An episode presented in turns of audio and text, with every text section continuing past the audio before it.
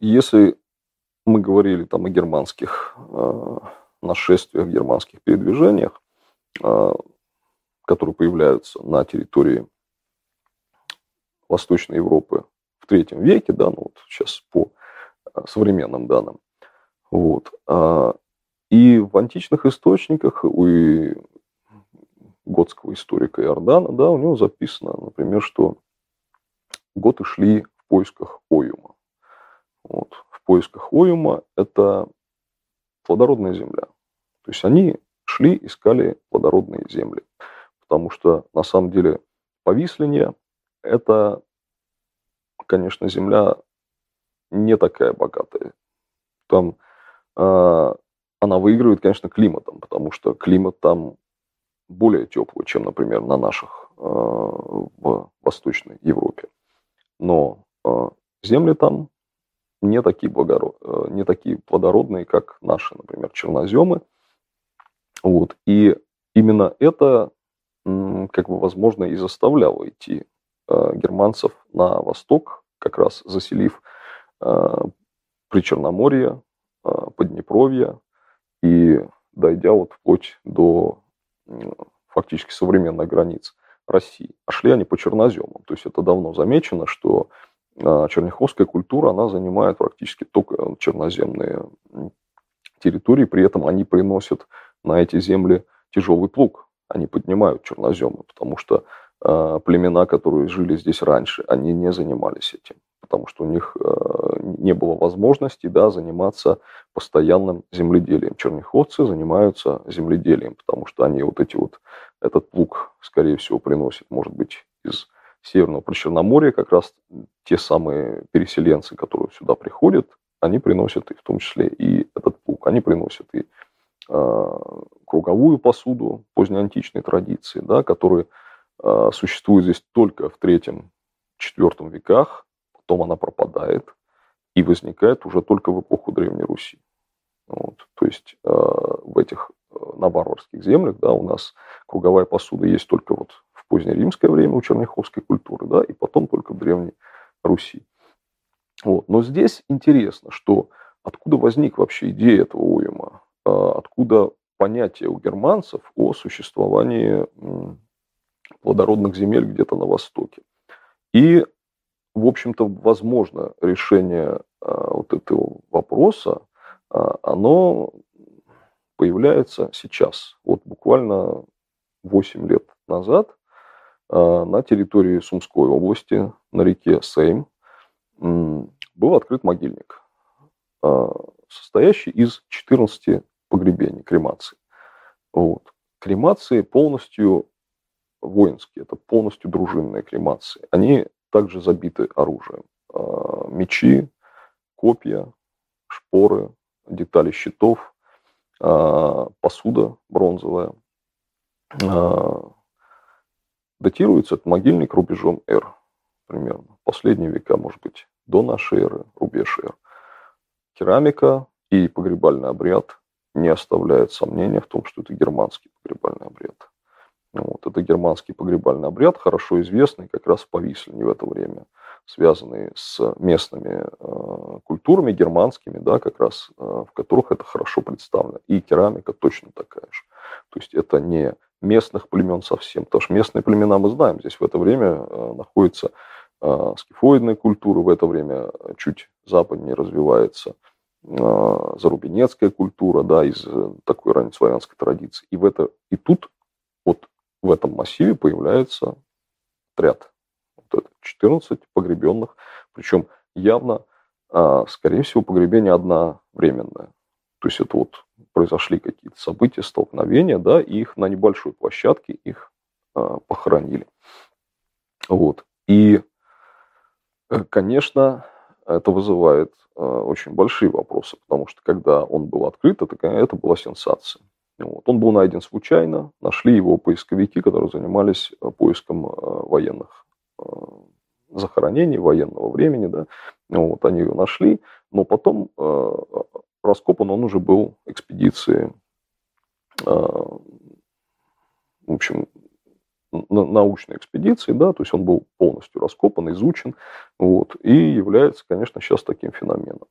О том, что это не конец а, пути на восток, да, можно было предположить. Ну, собственно говоря, мы так и предположили уже, там, вот, когда он появился, то есть было явно, что это не конец, потому что, скорее всего, они двигались дальше по реке на восток, по Сейму.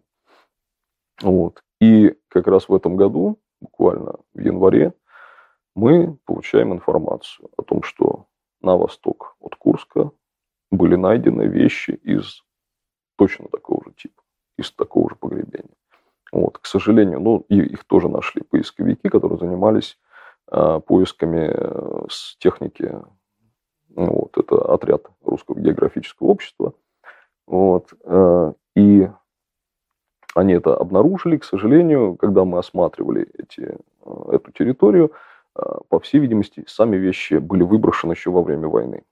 Вот, там стоял, в общем, полевой лагерь времен войны, и большие были проведены там, конечно, земляные работы, и, видимо, во время этих земляных работ откуда-то вот с этой территории было выброшено вот это вот погребение. Это уже, это даже не Поднепровье, это уже между Курском и Воронежем. То есть это уже в сторону Дона. Да? То есть мы видим, что вот эти вот э, дружины, по всей видимости, хорошо вооруженные, на самом деле, по э, тем временам, это были очень серьезно, серьезные люди. Да? То есть у них было очень хорошее оружие, у них были длинные мечи, у них были э, там щиты с железными э, деталями, с железными бонами, центр, да, такой вот, а, были массивные копья очень хорошего качества, да, то есть из хорошего железа. То есть это делалось не здесь, не на этих территориях, на которых не было такого развития металлообработки. Вот, естественно, это все неслось с, с той стороны, с запада, да, где, конечно, традиции вот этого вот а, военного производства, они уже в кельтское время были основательно там разработаны. Вот. И сейчас, конечно, ну, мы будем продолжать поиск.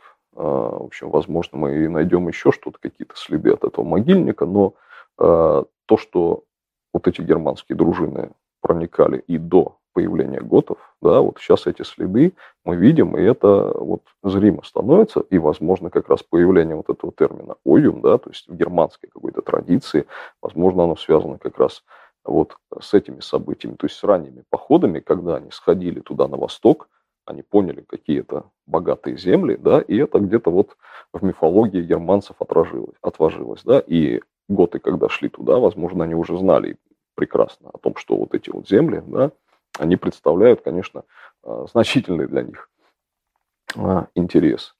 Вот. А, в то же время с кем они могли столкнуться, вот это большой вопрос. У нас, э, в общем, не так хорошо мы знаем материальную культуру, то есть вот это вот, это вот этот комплекс Мутинского, это Мутинс, Мутинский могильник называется, да, в Сумской области.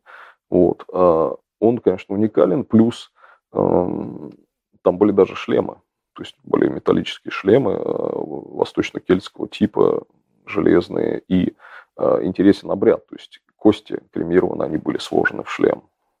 Да, и вот четыре этих шлема, такого нету на территории Европы, такого могильника. Да, то есть это совершенно уникальное явление. Аналогия есть только на территории Западной Польши, но на рядовом, на общинном могильнике. Вот, то есть там также в шлеме этого же времени, совершенно такой же шлем почти, было э, совершено погребение. Вот, то есть это вот Западная Польша, Сумская область и уже э, территория России, да, между Курском и Воронежем. Вот, то есть вот эти движения, да, э, дружин, возможно, они проходили как раз вот по этому пути. И помимо этого, там есть небольшая группа, да, которые называются памятники типа Харьевка, это, видимо, поселение, да, и с керамикой западного типа, Пшеворского, да, и так далее. Они выявлены разведками, там небольшие раскопки были проведены, вот, и они показывают, что и население какое-то приходило оттуда уже в это время, уже в первые века до нашей эры, до рубежа эр, да, западные вот эти вот выходцы с западных территорий, они приходили и сюда. И вообще в целом, если так смотреть на наши культуры вот этого времени, первого, э, начала первого тысячелетия, э, везде, везде очень значительную роль играет западный импульс. Да? То есть вот э, выходцы оттуда, с Запада, они приходят и во многом формируют на основе их традиций, например, формируется зарубинецкая культура, известная в Поднепровье, да, значительную роль э, западный импульс сыграл для формирования э, эмалевого комплекса киевской культуры, да, ну, про Черняховскую дату я уже говорил, то есть это как бы готское вот это вот э, продвижение готов, также, опять же, с запада, да, вот, но, естественно, естественно, все это накладывалось, они не было цельных, не было единых этносов. Да? То есть и материальная культура, да, она, конечно, это э, своеобразный источник, да, он никогда нам не говорит прямо о том, на каком языке разговаривать люди. Но, тем не менее, преемственность какая-то вот, преемственность традиции, она э, прослеживается вот, по различным категориям материальной культуры. Ну, собственно, да, что археологи занимаются э, материальной культурой. Да, мы не можем сказать, да, там, на каком языке разговаривал человек, который вот этот горшок сделал, вот, и это строится уже совершенно по другим э, принципам.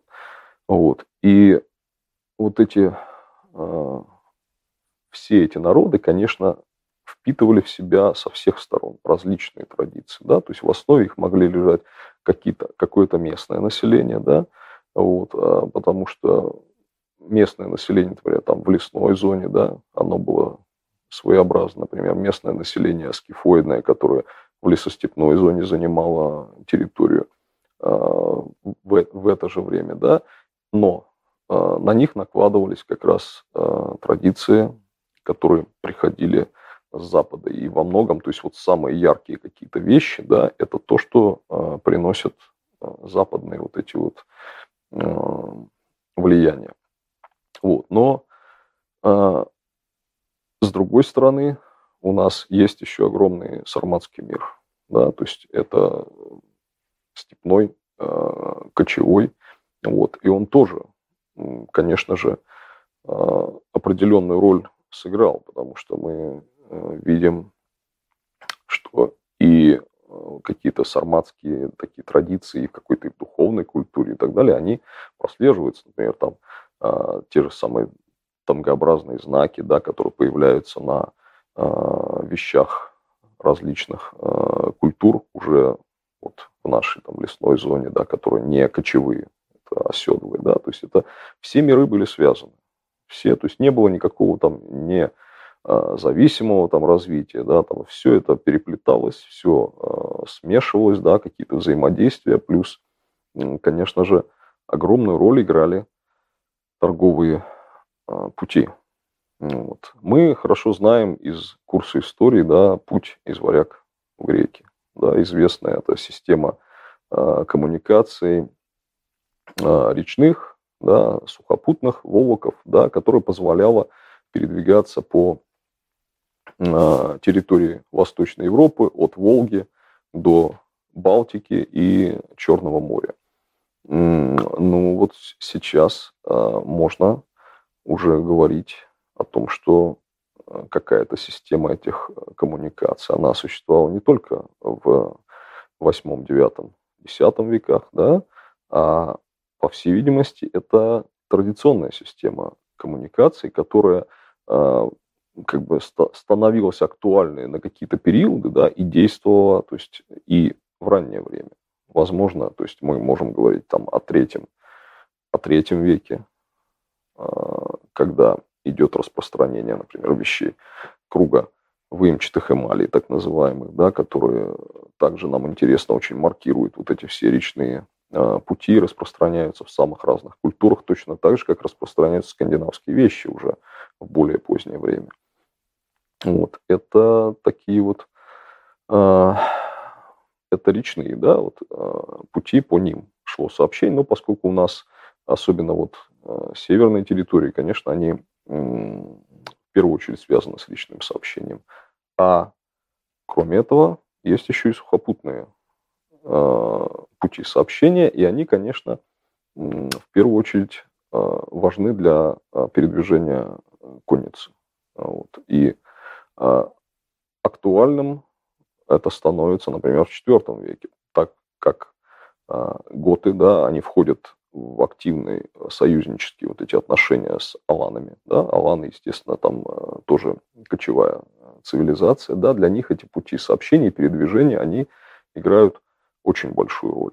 Вот. И, опять же, мы их знаем, например, по позднесредневековым источникам, это так называемые шлихи. Да? Это водораздельные дороги, которые шли, начиная там, от Северного Причерноморья а, и туда на север, доходя фактически ну, до Оки, вот эти вот выходы, а, по ним передвигалась татарская конница, да, то есть они, когда доходили до Москвы, они ходили вот по этим дорогам. Вот. Когда мы а, исследовали сейчас так называемые погребения, княжеские и вождеские, да, это группа таких погребальных памятников, которые остались у нас на территории а, Поднепровья и Верхнего Паучья. Оказалось, что все они привязаны ровно к тем же самым шлихам сухопутным. То есть, скорее всего, конечно, эти дороги использовались и в более раннее время. Да, именно по ним они передвигались, именно по ним они э, уходили в Северное Причерноморье, да, то есть вот эти связи Северное Причерноморье и дальние территории э, юга лесной зоны, лесостепной зоны, да, они были связаны, в общем, постоянно. Это видно, потому что мода распространяется практически одновременно. Да? То есть вещи, которые мы знаем, типичные вещи, которые есть в Северном Причерноморье, да, вот у, у цивилизаций, которые там, они точно так же попадают и э, в варварские вот эти общества на севере. Вот. А, ну, вот таким образом мы э, конечно, сейчас взгляд э, вообще на события, да, то есть он меняется, ну, почти каждый год. У нас каждый год происходят какие-то новые открытия, да, то есть мы вот этот вот э, мир переселения видим совершенно по-другому, да, то есть вот сейчас, э, я говорю, вот находки раннего этапа, да, такого раннего переселения там, германцев, да, попыток этого переселения, да, э, не так давно, несколько лет назад Э, открыты новые памятники, которые, на которых идут римские монеты конца IV эм, века. Они сделаны под Тулой. Вот, да. То есть э, здесь не было закрытых обществ. То есть э, вот эти передвижения вещей, монет и так далее нам говорит о том, что это, это, все эти миры, да, они были связаны, и они как бы постоянно, постоянно обменивались между собой Э, шла какая-то торговля, какие-то обмены.